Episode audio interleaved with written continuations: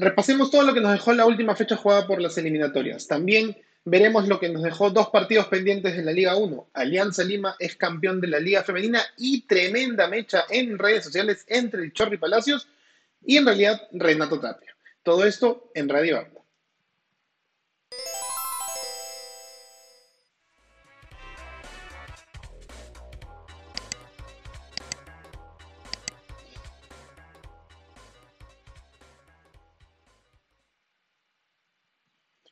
Hola gente, ¿qué tal? ¿Cómo están? Bienvenidos a Radio Abda. Hoy justamente domingo 5 de septiembre, pues ya empezó el noveno mes del año. Tenemos hoy día mucho fútbol netamente de selecciones en Europa, en América, como lo veremos en la agenda al final del programa. Pero justamente queremos también atacar este programa del día de hoy en pro de que puedas ver lo que pasó el día jueves y lo que dejó el día viernes en el fútbol antes de toparte con el domingo en tus programas normales deportivos porque justamente pues van a hacer un resumen complicadísimo de todo lo que pasó en la semana y tienen hasta 2, 3, 4 partidos que resumir, pero las redes sociales nos ayudan a saber un poquito más. Así que hoy te traemos justamente lo que nos dejó la fecha en la liga en la fecha, perdón, en la Liga 1 y además en el torneo de las clasificatorias por la Conmebol.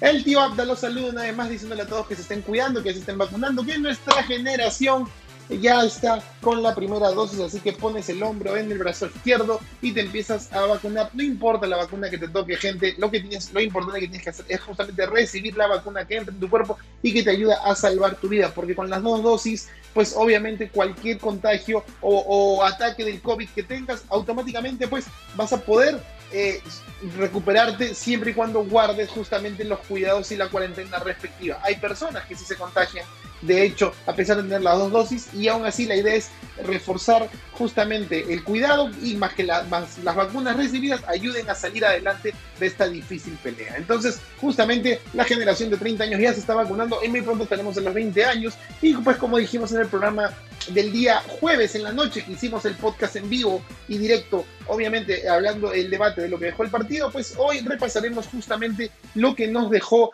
la fecha completa que no la vimos, ¿no? Y que justamente se prepara para una nueva fecha que es el día de hoy desde las 2 de la tarde con el Brasil Argentina. Así que repasemos de una vez lo que nos dejó la fecha de las eliminatorias que arrancó el jueves y justamente terminó el jueves y la tabla la vamos a poder ver en las redes sociales con Brasil a dos partidos o a dos victorias de clasificarse al Mundial a falta de no más de seis meses de, no, a más de un año y medio, perdón, del que falta para el Mundial. Tremendo, tremendo partido y con nueve bajas importantes por parte de la selección brasileña. Así que vamos justamente a lo que nos dejó el resumen de la Comebol, gente. Aquí están en mi otro cuadrito. Pues vamos a ver lo que nos dejó todos los partidos de la fecha número 7 jugada. 7 ¿ah? partidos jugados, golazo de Renato Tapia. Se ensucia un poco ahí el, el, gol del, del, peruano, pero empezó ganando Perú 1 a 0 justamente ante nada más y nada menos que la selección charrúa, que por un error defensivo de Santa María encontraría el empate con Arrascaeta, Díaz Arrascaeta, perdón,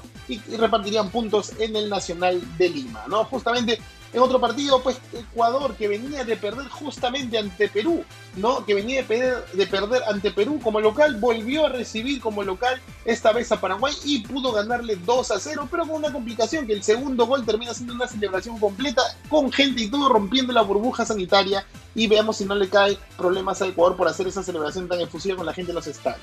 Colombia empató de visita ante Bolivia en el Gran Siles de La Paz partido tremendo. Ambos muy buenos goles por parte de los colombianos y los bolivianos, pero Bolivia se hace fuerte en La Paz, pero también saben, saben como Argentina y Colombia robarle puntos, ¿no? Brasil le ganó en Santiago a Chile con gol de Emerson Ribeiro.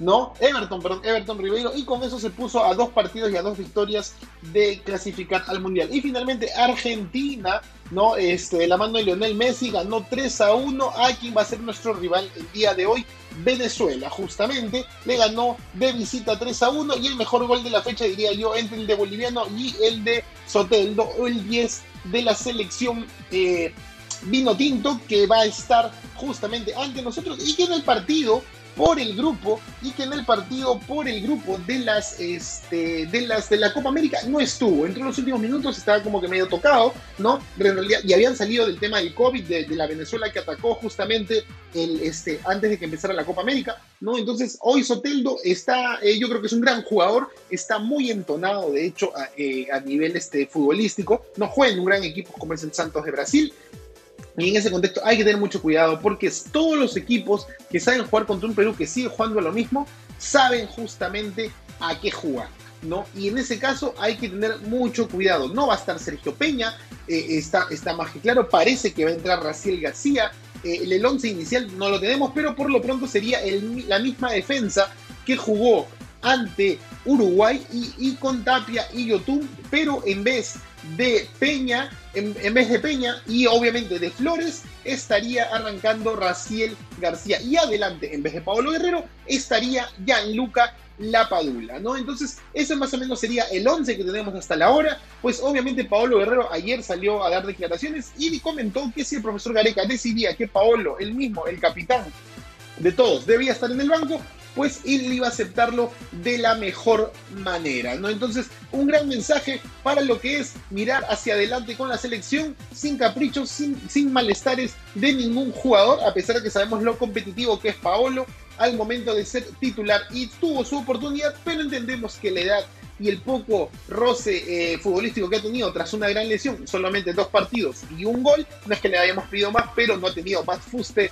y en roce este, futbolístico, hace pues obviamente que Gianluca Lapadula, más que nada por el footing, por el pressing y lo demostrado este, ante previos partidos y en la Copa América, lo haga titular hoy por hoy como todo el pueblo peruano lo solicita. Ojo al dato, Gianluca Lapadula no ha jugado desde que terminó la Copa América, se fue de vacaciones como meritorio y bien ganado se lo tenía, pero solo jugó un partido en los últimos 20 minutos del partido del Benevento por la Serie B de Italia. Eso quiere decir que Gianluca Lapadula, al igual que Paolo, es más, tiene menos partidos que los que llegó Paolo Guerrero, obviamente más rigor físico y tal vez más energías por un poco menos de edad de esas seis años de diferencia que, se, que hay entre Paolo y Gianluca Lapadula podrían hacer la diferencia ante una Venezuela que viene muy golpeada, que está último en la tabla y que justamente querrá ganar para salir a ese fondo porque se enfrentan los dos últimos de la tabla. Perú, noveno lugar con 5 puntos y Venezuela, décimo lugar con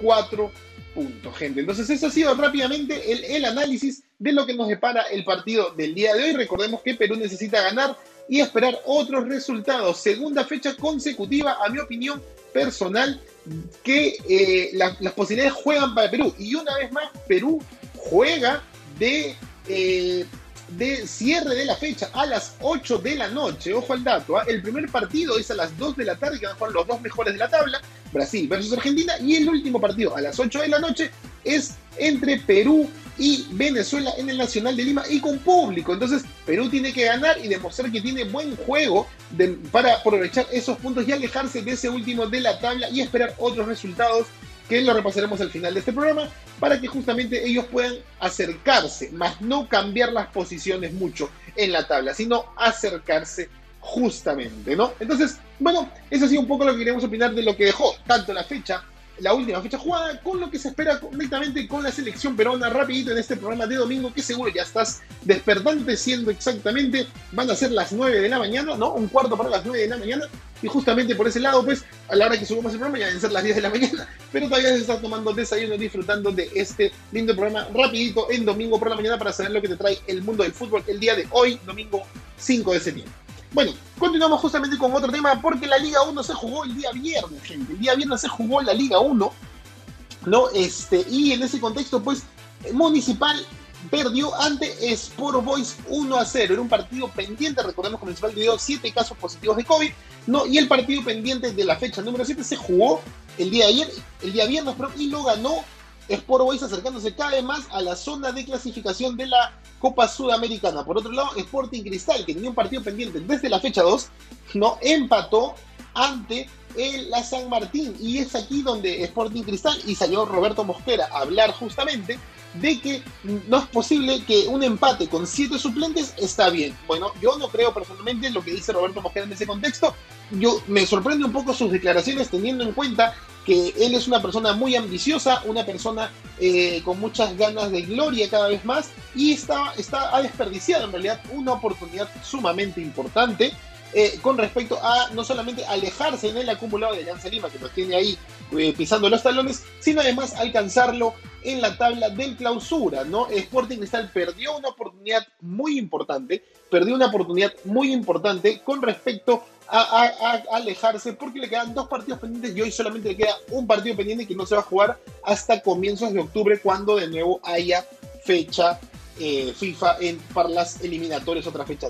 ¿no? Entonces, justamente es ahí donde creo que Sporting Cristal desperdició una oportunidad clarísima. No solo sumado un punto de los seis pendientes que tiene, ahora le quedan solamente tres puntos y tendrá que ganar si quiere aspirar a más. Si bien todavía estamos a mitad de torneo, ¿no? De alguna manera, en, este, en esta semana se van a jugar dos, en este mes, perdón, de septiembre, terminada la fecha, se van a jugar dos a tres fechas aproximadamente, no más el viernes 11 ya comienza de nuevo una nueva fecha del torneo local, entonces veamos cómo Cristal aprovecha las oportunidades que justamente los partidos pendientes por Copa Sudamericana se les había dado y hasta el momento desperdició una de dos, ¿no? Al empatar uno a uno ante San Martín, una San Martín que no venía bien, que está último en el clausura, que lo único que quiere es mantener la categoría a pesar de haber llegado a la final, pero es gracioso porque se repitió la final del torneo apertura y es y una vez más San Martín pudo hacerle la lucha a un Sporting Cristal que me sorprendió mucho que no lograra lo, lo dicho y hecho justamente por el, cuadro este, rimense, ¿no? Entonces, eso fue un poco eh, lo que dejó. Hubo fútbol el día viernes del torneo local, como les comentamos,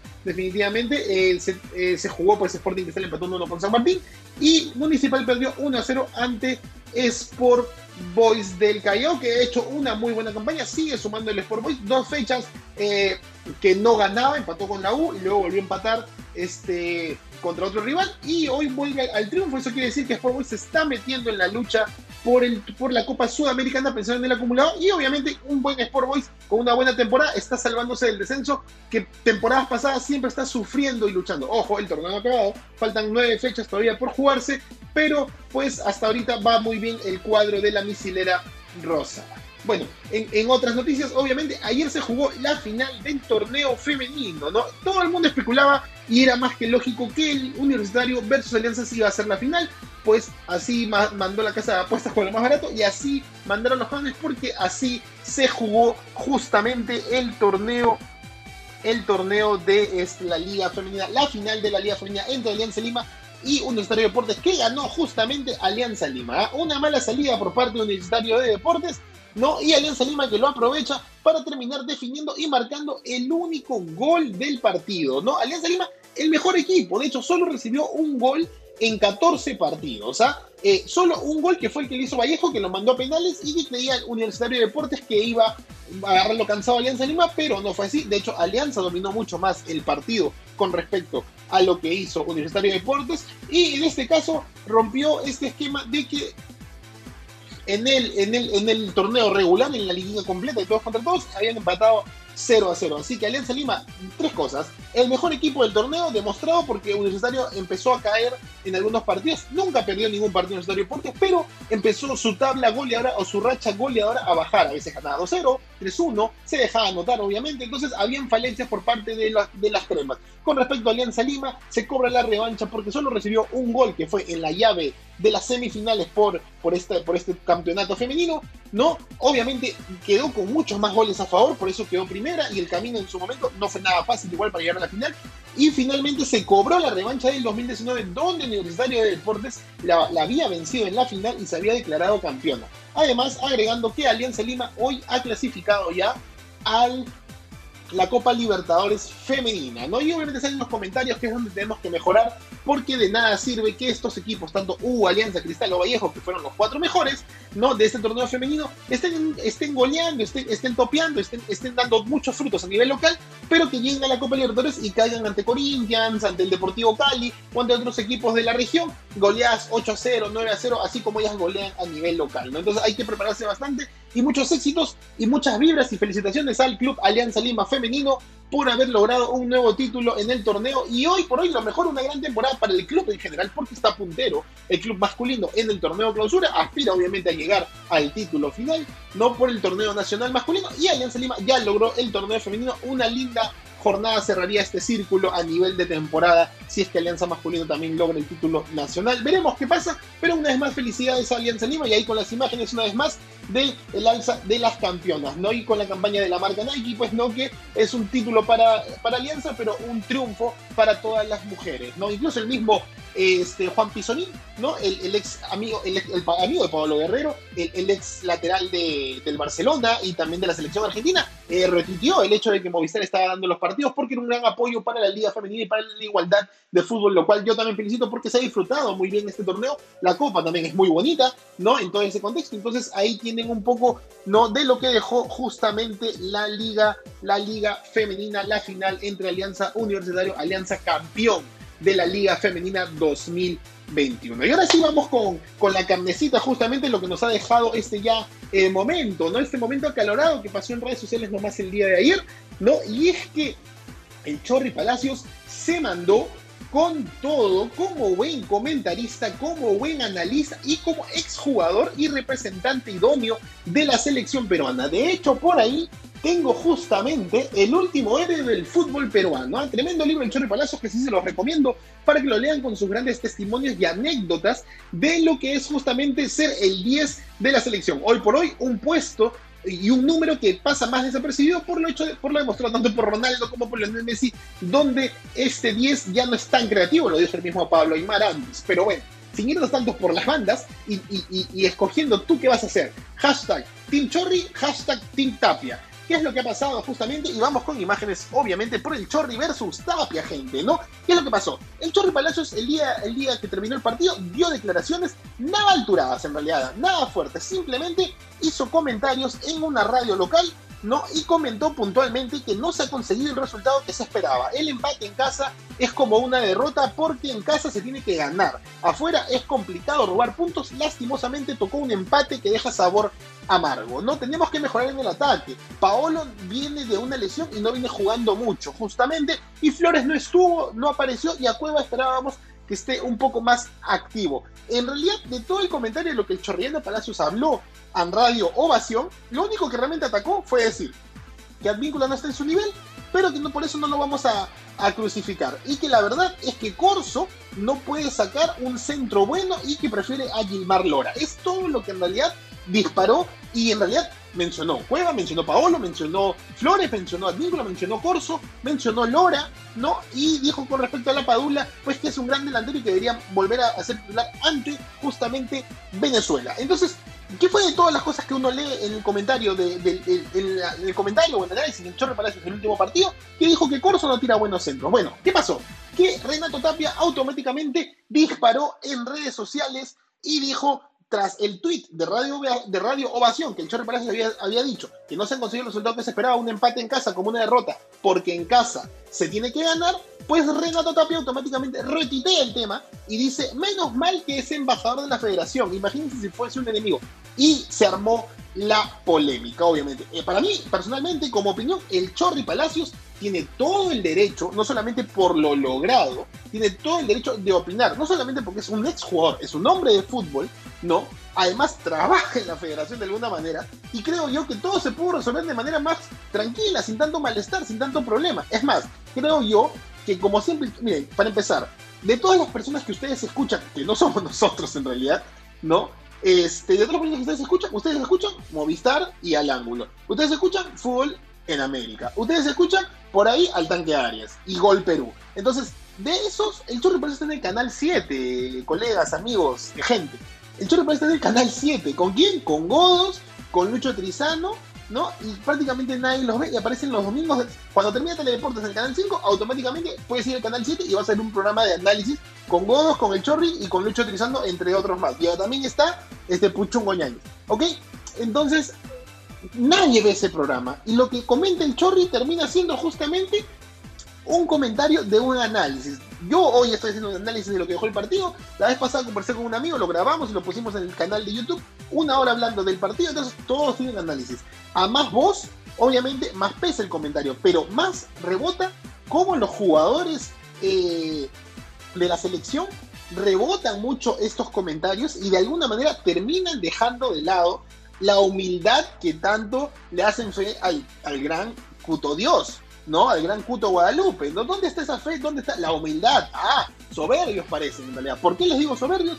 Porque justamente después Cristian Ramos retuitea la respuesta y dice, tenemos al enemigo en casa. O sea, no le gustaron los comentarios de Chorri Palacios de ningún contexto, en especial la selección tan unida hoy por hoy. Y Pedro Galese dice, increíble, pero ¿para qué gastarse? Hay que seguir concentrados para seguir con nuestra ilusión de ir a otro mundial y, una carita guiñando el ojo. O sea, una pequeña cachita al Chorri Palacios y en realidad yo creería que la selección peruana, sinceramente gente, no ha ganado mucho. ¿ah? O sea, la verdad, ok, una final, una clasificación, tres, dos, tres, eh, dos terceros lugares o tres terceros lugares, como quieran verlo, este, ¿no? Entonces, muy bien, muy, muy, bien lo que está haciendo la selección en esta década del 2011 al 2021, me parece genial, me parece fantástico lo que ha logrado la selección, pero la selección no viene bien, de tal manera no podrías tampoco aspirar a decir, este, ir a mecharte con el Chorri Palacios, ¿no? O sea, no entiendo, es como ir a mecharte con Juan Carlos Solitas, pero como es el director deportivo y siempre le hablas todo bien. Entonces yo creo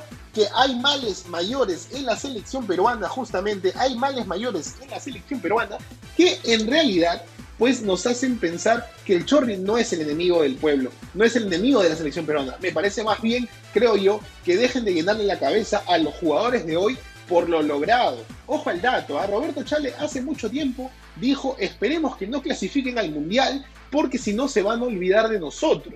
Ok, pero también Roberto Chale sabe que no hay un Perú campeón de Copa América desde 1975 y casi lo logran en el 2019. Es decir, que las glorias del pasado merecen el mismo respeto que las glorias que se están formando, pero la prensa no ayuda, porque la prensa hoy por hoy cada vez más rápida le llena la cabeza al futuro capitán de América. Ojo al dato, Tapio sí ha metido varios goles y muy buenos, como el último de Chalaca, con toda la confianza del mundo de saber que iba a entrar al arco esa pelota. Pero no es para llenarle la cabeza de tal punto para que la persona le responda al Chorri Palacios indirectamente, claro, y que después los demás jugadores, como Cristian Ramos, por ejemplo, ¿no? Que la verdad es parte de la historia de la clasificación al último mundial, pero después en realidad no es que se mantenga una constante.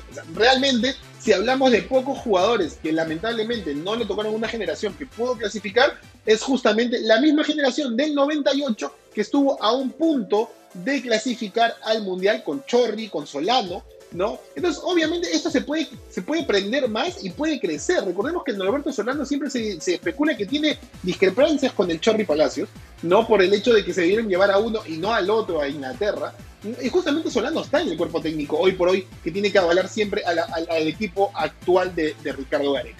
Entonces, ¿qué es lo que va a pasar más adelante? Esperemos que no pase más, pero para mí, personalmente, es un tema de madurez con respecto a los jugadores. Tapia, Cristian Ramos eh, Pedro Galese, justamente, de en vez de haber respondido algo, como le dije, con respecto a dónde está posicionado actualmente en los comentarios en Chorri Palacios, en un programa que no muchos ven, creo yo, no con respecto a lo que todo lo que el mundo le gusta ver, ¿no? Y te apuesto que si el lunes hablan de los comentarios que hizo el Chorri Palacios, si es que le quieren dar cartera o foco, lo van a minimizar tanto que más bien está bien, dirán que Tapia haya respondido y sacado cara por un equipo que está unido. Me parece que no debió ser así, me parece que simplemente debió conversarse en la interna cuando los verdaderos males eh, como dice que el mal está este, desde adentro, como dice Cristian Ramos, son básicamente el presidente que no, eh, que no maneja bien la logística de la selección, ¿no? y que se termina sacando provecho un poco en lo particular, como se dice que le está regalando puntos a ciertos equipos para poder recuperar eh, la presidencia en una nueva etapa al, al, cargo de la federación, que justamente lo que podría pasar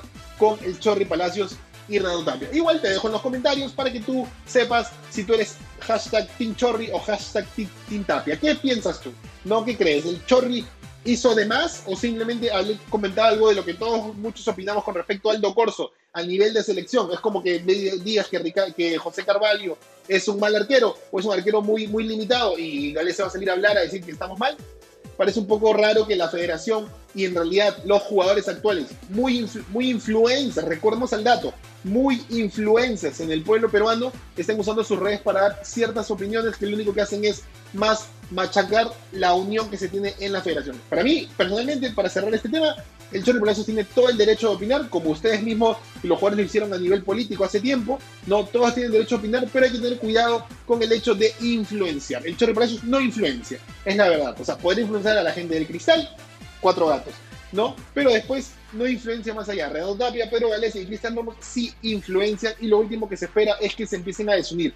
Lo peor que puede pasar es que el Chorri deje de trabajar en la federación por este comentario y no lo quiero agrandar más, pero sí quería traer el chisme aquí al mejor estilo de Magali TV, porque pues es un tema que me parece alturado este, y además eh, salido de las líneas con respecto a los jugadores al ponerse a la altura del Chorri Palacios. La clasificación al Mundial personalmente no hace un mejor jugador si es que después vas al Mundial y quedas eliminado, claro, era, era un sueño esperanzado por muchos, pero lo demostrado por el Chorri Palacios como el último gran héroe del fútbol peruano, que amó mucho a la selección, me parece personalmente, yo que también crecí con los goles del Chorri, ¿no? y los Chorri golazos, justamente que merece más respeto y los jugadores tienen que darse cuenta que, quién es el que habla, qué es lo que dice y hasta dónde la nueva generación de cristal como Orlando Tapio Pedro Galese se sienten realmente aludidos por un comentario tan pequeño como decir que Corso no tira centros. Es el único comentario real que atacó a un jugador, el resto son palabras muy ciertas por parte de un analista, hombre de fútbol, como es Roberto Palacios.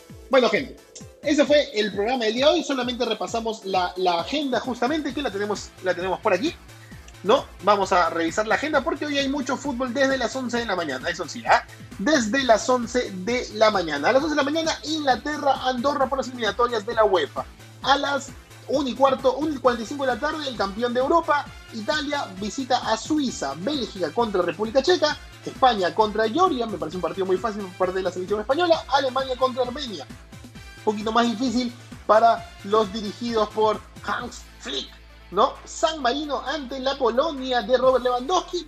Siempre sabemos cómo terminan estas selecciones de Georgia, San Marino, ¿no? Islas Feroe. Eh, a las 2 de la tarde, partidazo, gente, partidazo. En realidad, Brasil contra Argentina a las por la repetición de la final, justamente en Brasil, ante el campeón actual Argentina. Brasil-Argentina, 2 de la tarde. A las 4 de la tarde, Ecuador-Chile.